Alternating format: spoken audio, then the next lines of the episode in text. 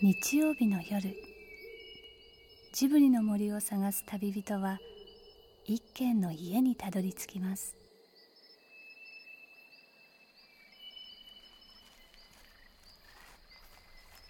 ジブリの森のラジオの川のほとり。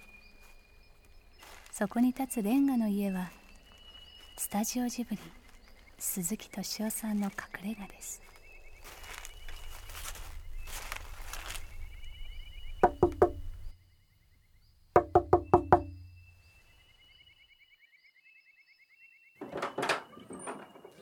このお茶誰となの？これ。いろいろです。粒桜誰飲んだこれ。飲んでません飲んでない？本当？いやいひあのお母さんの隣がいいならいいと思うんだよ。ね？今日はあのね。なんか。そのあんこじゃなくて真ん中へ。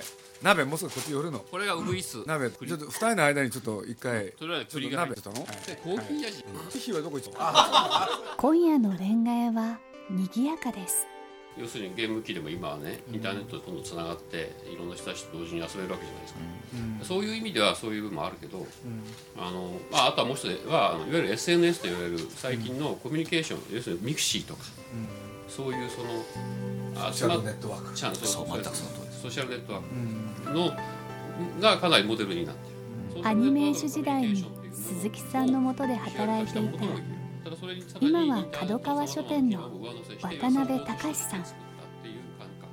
アニメージュからジブリ。今は日本テレビの高橋望さん。おなじみの日本テレビの奥田誠二プロデューサーもいてアンパンを頬張っています。こううちの妹が毎晩のようにこう暗号みたいなもの感じでですね。あひたすらこう電話で何か打ってるみたいなのがあったりとかでそのうちこううちにもパソコンをやってきてこうメールっていうものができましたとかさ。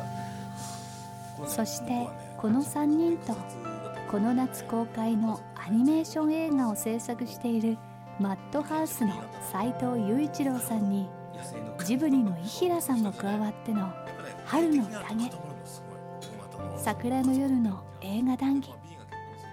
初めは制作中のアニメーションについてだったんですがいつものように横道にそれて今日プロデューサーだらけなんだよ本当です。今日の集まってる人はプロデューサーばっかりですね、うさんくさくないでしょ。気がついたけど鈴木さん編集長でしょ、高橋さん編集長でしょ。元あ経験？経験、渡辺さん編集長でしょ、あ経験あるね。あ経験あるでしょ。りまあ、現編集長あアニメージュ何代目だっけ？僕5代目です。五代目のアニメージュ5代目編集長。これすごいことですよ鈴木さんが2代目代目ね一代一代目はねそう。亡くなられたそうだよね。初代、うん。尾形秀夫編集そう長ですね。そうそうそうそう今もう今顔が出てきたっすよ尾形さん。岡田君。これ来ない？とアンパン食いますよ。今夜はもう早速明日会社へ行くのが憂鬱になっているサンデーブルーな新入社員のためにこの雑談を全国ネットでオンエアしたいと思います。題してアニメージュ初代編集長尾形秀夫は梶原一騎のカニを食った伝説のサラリーマンだった。長すぎ？これでまあ簡単に言うとそのアニメージュっていうのを創刊しでまあそこで「ナウシカ」っていうのを漫画で連載してでこれをね映画にしようって「ナウシカ」を映画にしようって言った最初の人なんですよ。ただし5分なって言った人なんですけどね。だけどねまあアニメージュっていうのを作ろうって。これがねななんすかそれって言ったらアニメーションイマージュだって。なんか横文字に弱い人なのよ。俺でねあのアニメーションとイマージュ。あそれでアニメージュって縮めちゃうわけ、何でも縮める人だったの。で俺感心してね「いやそれはいい名前ですね」って。で俺いまだにねこれ天才だと思ってるんだけれどそれであの何かなと思ったら要するにアニメーションの雑誌やんだっつって。なんかね5月28日っていうのが創刊日だったんだけどね俺忘れもしないんだけれどその前の年暮れからねその準備が始まってたわけ。俺で編集プロダクションと一緒にやるっつって永遠やってんだよ。俺で毎月毎月ね、まあ、毎日見てたら一生懸命会議ばっかやってるわけ。俺であ頑張ってんだなと思ってたの。俺でちょうどゴールデンウィークの時ね呼ばれたんだよね。でまあ詳しく言うとね何かなと思ったら「土井君っていうの相談があるんだ」って言って。でその時初めて「コーヒーごちそうする」って。俺であこれなんかやばいなと思ったわけ。俺で何何かなと思ったらね「ちょっとアニメージュ前知ってるだろ?」って言って「あいや知ってます」っつって「まあ、なんか頑張ってやってますよね」っつって「敏夫君作ってくれ」って言うわけ。正確に言うとねで俺びっくりしちゃったわけ「作ってくれ」っつってみんなと一緒に半年ももうやってるじゃないですか。っつったら「昨日な喧嘩してなクビにしちゃった」首首にしたっつってお前さんだってだって5月28日ある創刊でしょ？そうなんだよ。だ困ってんだよ俺。困るって言ったって。まあそれはコーヒー一杯送りますよ。うん。もう一月ないじゃないですか。っつってもう大騒ぎなわけ、だだから君に頼んでんじゃないか。わかりやすい。で俺はねどうしようかなと思ったけどまあこの人とやっていくしかないかなと思ってね。で始めるじゃない。俺で、あのー始めたら「どういう本作るんだ?」って言うんだよね。そう。ねこれでね本ができました。本ができてから小川さん初めて読んだ。なるほどそういう人がいたという。そういう人がいたのよ。感心したのはね感心したっていうのか呆れたっていうのかもしかしたら学んだんだけどね。あのアニメージュ編集部って言ったらまあ編集長の席があって両サイドにねダーッと席が並ぶわけじゃん、そうすると編集部ごとにそういうね机のあれがあって。で小川さんがね誰がどこに座るかを決める。あほんでもね一番びっくりしたのがね「敏夫君俺の横な」っつって「はい 分かりました」っつって俺で「ゆかりさんな俺のこっちサイドだな」っつってゆかりさんってね今ジブリの出版部長。でやってったらね要するに好きな人をそばに置いて で嫌いなやつをね一番奥へ置くわけ。なるほど。うん。普通肩書き順じゃないですか。おさんあの人にとって肩書き一切関係ないですもんね。要するに能力があるとかないもねあんまり考えないの。自分の好みの順番に並べるわけ。自分がた楽しいようになそうね。そう。毎日がどうしたら楽しいかって考えてるわけ。編集部員がアンパンを買って、まあそれはお昼ご飯食べようと思って机に置いとくわけよ。でちょっと席を外して戻ってくるとアンパンが3分の1ぐらいこうちぎって残して置いてあるあれって言うと「あ俺がもらった」ってさ3分の1ちぎって食っちゃう。いいですよ。全部あげますよ。そうですよね。っていう。寿司のことだけ覚えてるんだけどあと海のセットなねパーティーの時には寿司に一番初めに並べ。なるほど。それ聞いたことある俺最後の挨拶の時には移動しておけ。それが講じるとあの自分のお寿司先にもう言う前に食べちゃうで一個取って醤油つけてつけたおそおお寿司をまだ桶にあるお寿司にちょちょちょちょっとつけて 他にもおお醤油つけちゃうんだよでお母さんがお醤油つけちゃうやつ食べれないじゃん。だからねなぜかこの人がね宮さんとも仲良くなるんだよね。で宮さんなんかもうみんなで一緒にね気仙沼ふるさとまで行ったんですもんね。それ小笠のために行ったそう。俺でねもう笑っちゃったのはあれ何の映画でしたっけ？え豚じゃないですかあれ「紅の豚」の全国キャンペーン。だから宮さんとか俺とかね日本全国こうやって回るわけじゃない。回るでしょ？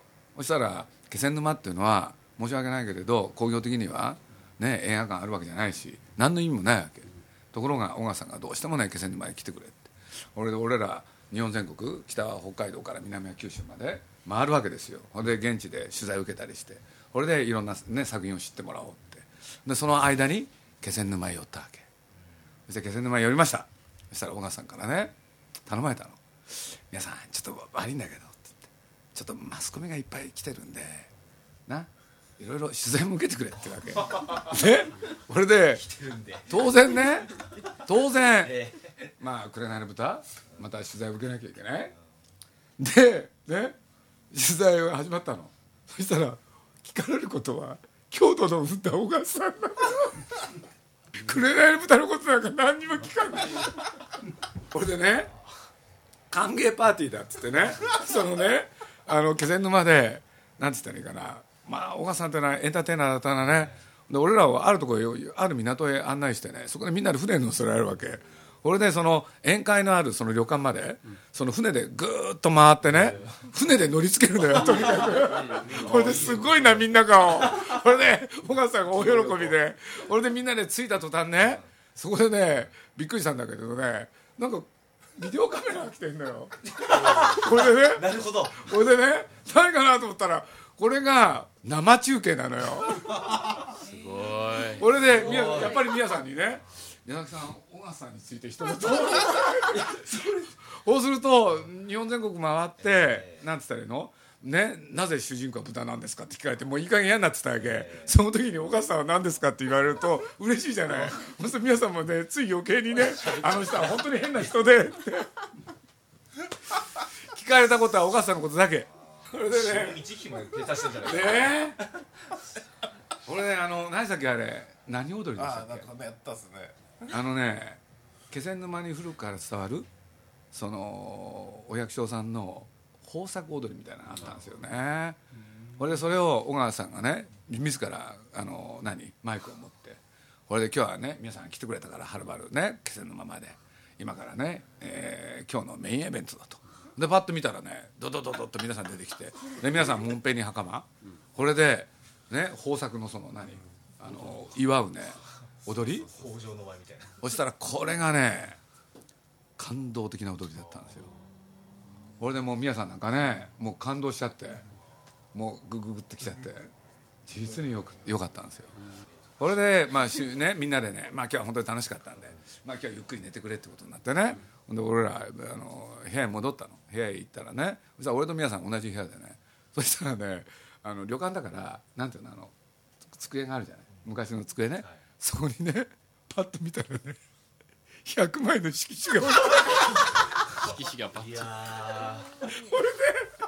至れり尽くせり。あってマジックがいっぱい置いてあってこれで皆さんが「これ何?」っつったらそこに手紙で「明日の朝までに書いておいて」いい話ですね。でしょ?だってそんな人いないもんなかなかいねないですね。パーティスの小川さん好きだったんですよね。そうあ今気に思いましたけど。そうですそうです。僕も年に1回必ず年末はありました。日本テレビのある人が、まあ、僕ら親しかった人ですけど肩書きが偉くなった、偉く。で仲間だったの、そしたら小川さんがね要するにお祝いをしようと。お祝いを。ね。ほんでねあのお祝いでねあのパーティーやるからっつって。これである飲み屋さんに、まあ、いろんな人集めたのよ。ほんで俺らもねこうやって行ったでしょ。そしたら一番最初にね小川さんが「おい敏夫君ちょっと会費払えよお前」っつって。ね。俺みんなでな M さんのことを言わなきゃいけないんだからっつって。でやってて一人一人お金払ってたの。そしたらね M さんが来たのよそしたら「あ会費ください」って。なるほど。それでね、まあ。まあ、その人もね、まあ、お母さんのことよく知ってたから「ええ。いや分かってますから」ってえ「はい」って言って会費払って。ね。それでいい？それでね。そこへ行ってみたらねその M さんが知ってる人誰もいない。これでとにかくその名刺交換なわけ これでねそうあ日本国の方ですか？って日本国の人も来てるわけよ。でもちろんバンダイも来てるしそれからアニメーションのプロダクションも来てるしからどうもね見たいね一見どう考えたって怪しそうな人も来てるし。でその M さんってね M さんって日テレの中じゃ重要な人だったんですよ。血筋もいいしね。これでそういうことで言うとねいろんな人が誘ってくるわけ。いい？いろんな人がお誘いを夜こうやってかけ。るね？でみんなさいろんな下心あるわけよ。ね？でも小川さんの下心ってね1個しかないの。下心っていうのが表に出すんだけどね。まあ M さんね？歌おうって。そうすると夜飲み屋さん行くでしょ？仕事の話はゼロ。自分が全部歌いまくって。ほんで本当にそれがしたかった、でもう一つ大事なこと。お金は全部 M さんが払ってきたでその M さんが俺に言いました。この業界でね一番信頼できるのは小川さんだ。ったそりゃそうでしょ？一回としてご馳走してくんないもん。利用してなんかしようっていうんじゃないの。よ全くないとそう歌だけ歌いたかったの。下心がないんだよね。そう。そうそうそう腹の中真っ白な人ですよね自然体という。か徳間でねそうやってアニメージュでナウシカやったとかいろんなことで評判になった人でしょ？ところがまあある役割を終えてこれで徳間を辞めるってことになった時実はいろんな会社の人がね小笠さんに来てほしいって言って。これでね今のなんだバンダイさんっていうところがねこれ名前出しちゃっていいかどうかあれなんだけれど小笠さんに来てくれと。これで常務取締役として迎え入れるっていう。これでねあのまあ俺もバンダイの人いっぱい知ってたからそしたらその当時の社長さんとかね「鈴木さん今度小笠さんをねこうするから」っつって。これで今度徳間社長にご挨拶してほんで食事会やるからね、当然小笠さんにも来てもらうけれど鈴木さんも来てよっつって「あそうっすか。じゃあまあそういう話だったらね」って言って。それでねやったんですよ儀式を。でそこでねあのバンダイの社長さんが頭下げて「徳間さん今度ね小笠さんをねうちで働いてもらいますんでよろしくお願いします」って。で徳間社長がねこれでね儀式終わったの。これでね小笠さんは出社することになってたんですよ。1日目。来ない。2日目。来ない。3日目。来ない。電話かかってきたの俺のと。こに鈴木さん」って「どうしたんですか?」って言ったら「小笠さん来ないんですよ」俺でしょうがないから会ったの「ね？なんで小笠さん行かないんですか?」って「だって常務取締役でしょ?」って言ったら「嫌なんだよ」って「いや」っつったって。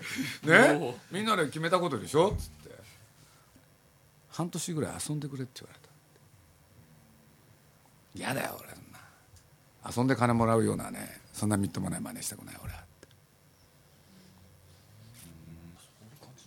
こういうとこがあったのよ小笠さんって。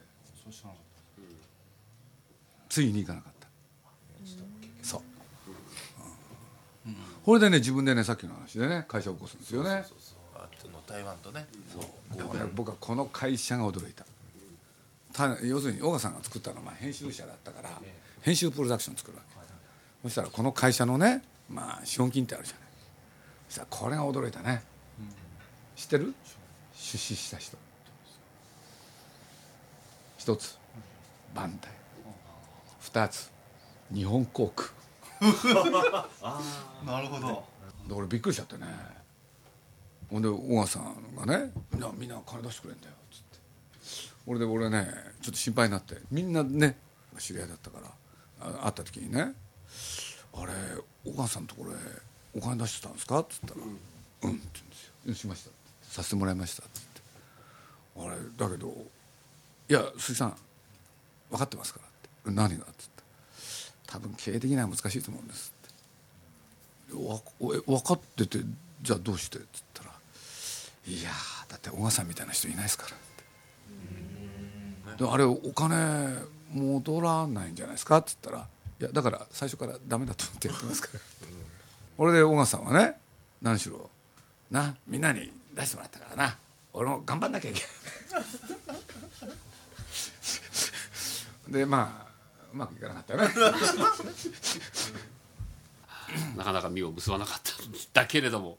でも行きましたよ随分。あの事務所には。でこうやって来てくれるんだけどもお前はいいなっつって言われましたけど その時には。確かに自然体なこうそう。天然理心流じゃないけど。そう。相手が誰でも同じ。すごいですね。巨人の星明日のジョーの原作者。梶原一騎。この方とね食事をしたことなんですよこれでまあね大変怖い人として有名で。で俺はね一緒にいたんだけどね。料理出てくるでしょ？早いんだよね食うのが。俺で食うのもいいんだけれど話の内容がすごいんだよね。あの梶原さんのね「明日のジョー」あの上野駅のシーンが良かったですねってわけ。で俺考えるんだよね。上野駅なんか出てきた。か まずそこから。確かに。でなんとなく自分のイメージなのよ。ね、はい要するにボクシングでチャンピオンになるなんてやつはね東北の出身に違いないと。自分が東北だから。ね。まあね玄関口といえばと。そう。そうすると当然ね汽車に乗って煙を吐きながら上野駅へ着くと 勝手に決めるわけ。これがすごいのよそう自分で作っちゃうわけ 明日のジョーを。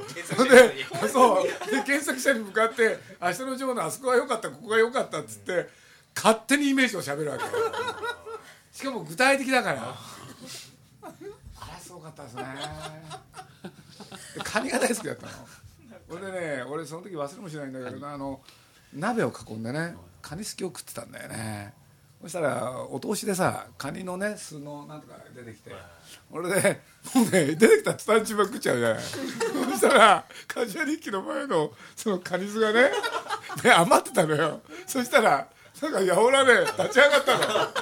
で立ち上がって何するのかと思ったらそれを自分のとこ持ってくるわけ。俺で持ってきた瞬間に言うわけ。食わないんですか？手をつけた後に梶原一騎は驚いてたよね。度肝抜かれてた。さすがの梶原一尾形秀夫さんは2007年1月数々の不滅の伝説を残して73歳でこの世を去りました。尾形伝説。それは昔を懐かしむだけの物語ではありません。今の私たちがなくしかけているおおらかさを思い出させてくれる。黙示録なのかもしれません。昔はそういう人いっぱいいたんだろうね。特に出版社がそうだったでしょうね。やっぱり。俺でまあ出版社なんてねそのインチキインテリが多い会社なのよ。要するにインテリ崩れ、俺でそれで言うとちょっと知ったようなものをねかっこつけて喋るやつが多くて。ほんで一時ねそういう人たちが重用されるわけ、そしたらねまあナウシカでまあなんていうのかな。大成功したでしょ。そしたら徳間書店の中でね小笠さんをね徳間公会がね褒めた時があるんですよ。それがね徳間社長のね僕は演説いまだに忘れないんですけどね。社員全員を前にしてねこう演説したんですよ「諸君!」っつって。ね。何言うかなと思ったらね「もはやねインテリの時代は終わった!」っつって「大型の時代だ!」っつって。そしたらね涙流して喜んでるわけあれは忘れない。要するに褒められたことそのものが嬉しいわけだから宮さんなんかね今日ジブリがあるのはそれは徳間社長も大きいけれど小笠さんも大きい。似てました。どっかどこか。うん。独立だなんか。近親像だよね。そうそう言ってましたね。あえて言わなくったって。イヒもそうなんだ。最後の。最後の動物。絶物危惧種いやーそういうのはないな俺は。俺はもう抜いちゃったしねこの間ね。そうそうそう。装飾系だから。装飾なんか随分草は経っちゃったですね。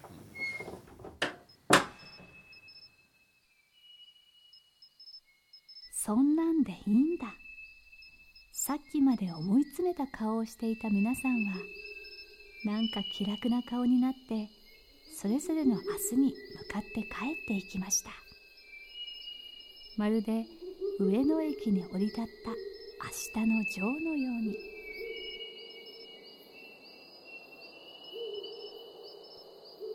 鈴木敏夫のジブリ汗まみれ。今夜の出演はスタジオジブリ鈴木敏夫伊平陽子。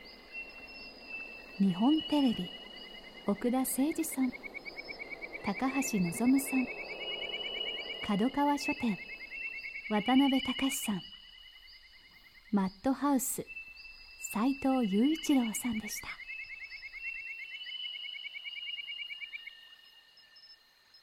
この番組はウォルト・ディズニー・スタジオ・ホーム・エンターテインメント読売新聞ドリームスカイワード JAL